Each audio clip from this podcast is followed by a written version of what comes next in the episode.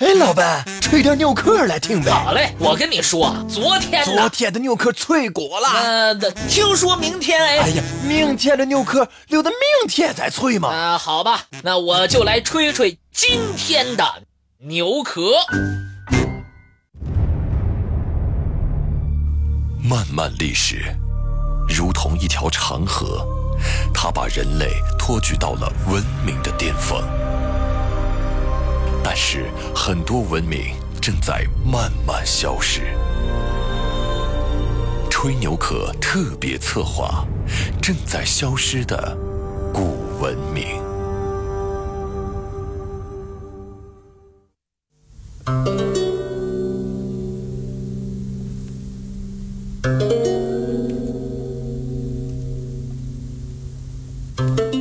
紫金关。就是太行八境当中的第七境普阴境。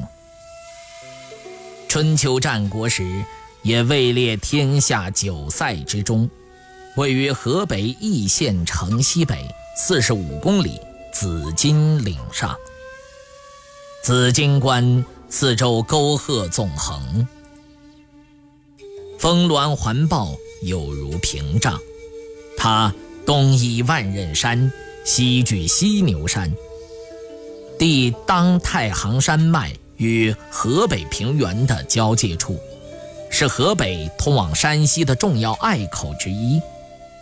它北临拒马河，直通居庸、宣化、大同重镇；西临雁门、宁武、偏头诸关；南以龙泉、倒马要塞，东通河北平原。紧紧扼守北京的南大门，形势极为险要。明嘉靖紫金关之称，南阻盘道之峻，北赴拒马之渊，近以浮屠为门户，远以宣大为藩篱。一关雄踞于中，群险易辟于外，规模壮丽，毅然为基辅保障。四周关隘以紫荆关为中心，分东西两路。东路有奇峰总口、茶窝口等等，入赖水界，以到居庸镇；西路有磐石总口、周二沟、小龙门等隘口，西入赖源地界，以达倒马关。当年。荆轲在“风萧萧兮易水寒，壮士一去兮不复还”的悲壮歌声中，就曾经过这里进入秦国，踏上西去刺秦王的不归之路。据说，当年因为此关所在之地的紫金岭上长满了紫金树，盛夏时节花开满山，百里飘香。为益州十大胜景之一，金关紫气，而关也随之改名为紫金关。从此，充满肃杀之气的明关便有了美丽祥和的名字。自宋元以来，这里已经是一个相当重要的关隘，为兵家必争的要塞。元明建都北京后。更曾称之为是畿南第一雄关。明末清初，顾祖禹在《读史方与纪要》中认为，从居庸关攻打北京只有三成把握，而从紫金关进攻则有七成胜算。由北南攻的军队往往屡屡在此破关得手，威逼北京。而从北京仰攻紫金关，则难度极大，因此加强紫金关的防务，对于北京南面的城防是非常重要的。根据史料记载，明洪武初年，在这里大兴土木，改筑旧城，兴建新城，形成了今天的规模。现存的紫金关建筑。及两侧的长城都是明代建筑，关城依山面水，建筑在海拔一千零八十米的紫金岭峰顶上。由于关城位于小盆地中，拒马河虽宽，但却不深，不足以相持。沿河的正面防线过长，两边的山坡比较平缓，很容易突破。北方来犯之敌比较容易在城下展开，正面进攻比较容易，而防守方却要兼顾正面防线和两侧山坡，不利于防守。因此，紫金关被建成大城套小城、外城套内城的梅花城格局。整个关城被分为前后内外五个大小不等的小城圈。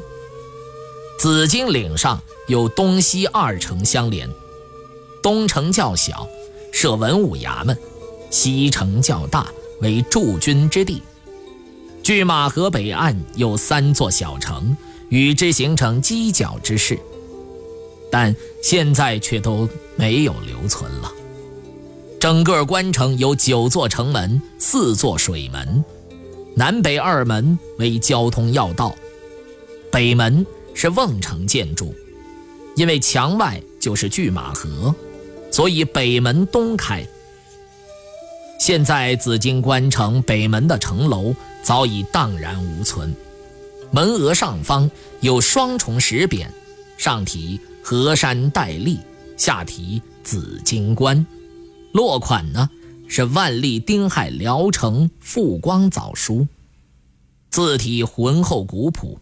瓮城内还有两门，西门通西城，南门通东城，呈三角形，俗称。北三门，南门三重，外重门称南天门，门额原题有“济南第一雄关”。现在关门已经不存在了，但从险峻狭窄的通道当中不难发现当年关门的险要。拾级而上，到了二重门，二重门有关门而没门额。和南门相错，向西而开，三重门为关门，坐东朝西，门额题有“紫塞京城”四个字。进了三重门，这才算进到关内。关城两侧有一城左右延伸，墙楼建筑自成体系，都高高屹立在崇山峻岭之巅。既可以对外联络、指挥长城防务，又可以依靠自身防御工事独立作战。紫金关历史上战事频仍，烽火不息，是兵家争夺之地。和它有关的大小战事，据文献记载就有数百次之多。东汉时期名将马援曾在这儿伏击乌桓。成吉思汗占据北京之后，大军出紫金口，在这儿大败金兵，继而攻占太原、一、代数州。一四四九年，蒙古瓦剌军在河北怀来土木铺俘获明英宗后，押解着英宗皇帝大举南下，沿长城内三关一线进军北京。由于居庸防线坚固，遭到抵抗。改而从紫金关突破，紫金关守将力战身亡，关陷，瓦剌军长驱直入北京城。在紧急关头，大臣于谦挺身而出，坚持抵抗，取得了保卫北京的胜利，挽救了明王朝。瓦剌军只好又挟持英宗皇帝从紫金关退走。紫金关。依山面水的天成地势，造就了秀丽多姿的风光景色。如今，关城内外崖壁峭立，状如裂屏。盛夏初秋，漫山遍野，紫金树花盛开，清香四溢，风景如画。